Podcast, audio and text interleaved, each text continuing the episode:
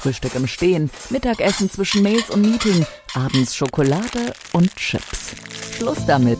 Halb eins. Essgewohnheiten neu gedacht. Der Podcast mit Michael Stranack. Mm. Der gelernte Koch liebt gesundes und gutes Essen und hat als Lebensmittelverarbeitungstechniker das Know-how. Halb eins.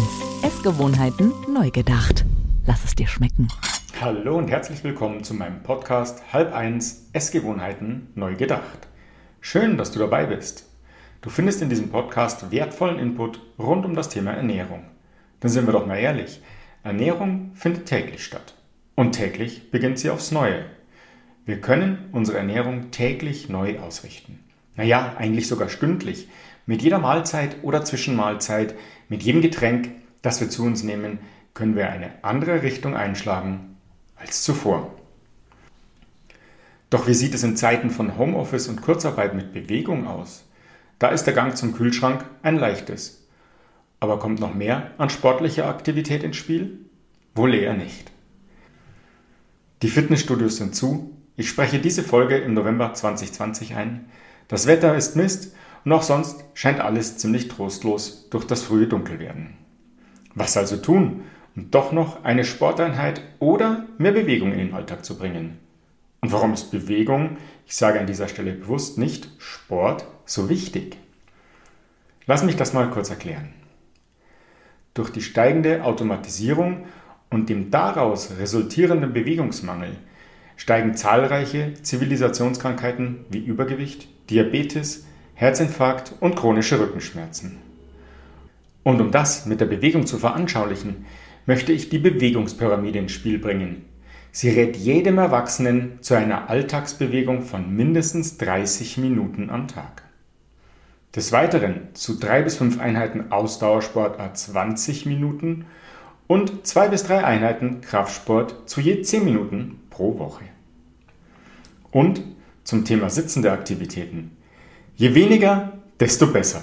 An dieser Stelle ein Gruß an alle Couch Potatoes. Doch lass mich das mit der Pyramide näher erklären. Die Ebene 1, die Alltagsbewegung. Wenn ich außer Haus arbeite, ist es gar nicht so schwer, wie es sich anhört. Einmal mit dem Rad fahren oder bei Nutzung der öffentlichen eine Haltestelle vorher aussteigen und das letzte Stück zu Fuß laufen. Treppen steigen anstatt mit dem Lift fahren oder einen Morgen- bzw. Abendspaziergang in den Alltag integrieren. Viele gehen auch mit den Kolleginnen oder Kollegen in der Mittagspause eine Runde um den Block. Ein weiterer Tipp wenn du einen höhenverstellbaren Schreibtisch hast, ist das Arbeiten im Stehen. Auch hier ist Bewegung im Spiel. Die zweite Ebene ist der Ausdauersport. Hier wird Walken oder leichtes Joggen oder Radfahren empfohlen. Aber auch Schwimmen ist eine gute Alternative. Mach einfach das, was du gerne machst und keinen zu großen Aufwand bedeutet. Schwimmen, gerade für Frauen mit langen Haaren, ist im Winter doch eine ziemliche zeitintensive Tätigkeit aufgrund des Haarerföhnens nach dem Schwimmen. Und hierbei auch keine Höchstleistungen von sich verlangen, sondern den Sport nur so betreiben, dass du ins Schwitzen kommst. Auf lange Sicht verbessern sich so die Kondition und die Leistungsfähigkeit des Körpers. Die dritte Ebene beschreibt das Krafttraining. Krafttraining ist keineswegs nur etwas für Kerle oder Muskelprotze. Vielmehr geht es, wie der Name schon sagt, um die Kräftigung der Muskulatur.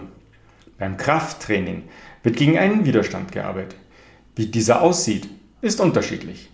Es kann eine Hantel, aber auch ein Gymnastikband sein oder eine volle Wasserflasche.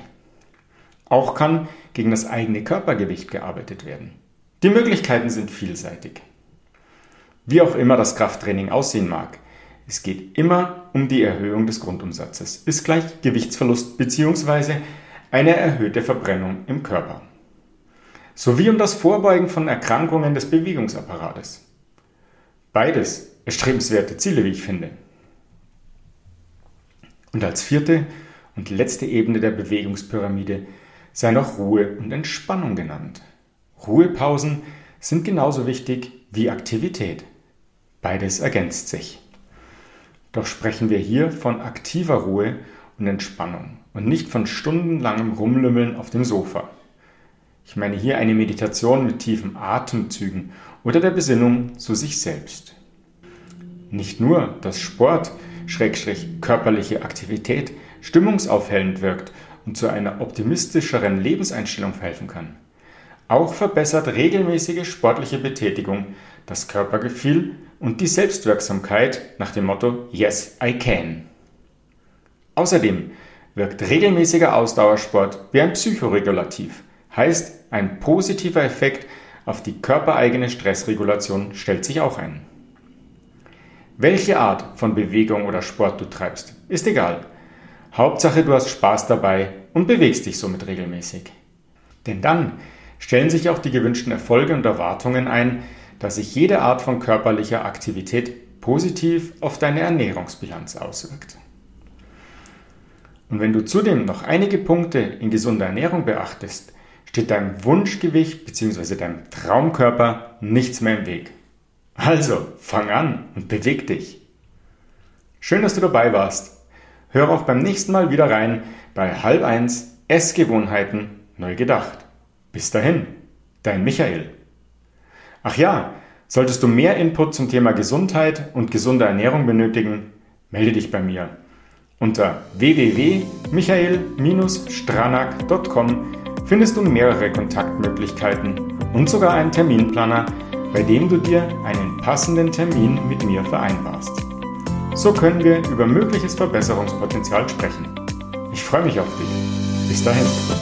Satt und glücklich mit Halb eins Essgewohnheiten neu gedacht. Und Michael Stranak hat da mal was vorbereitet.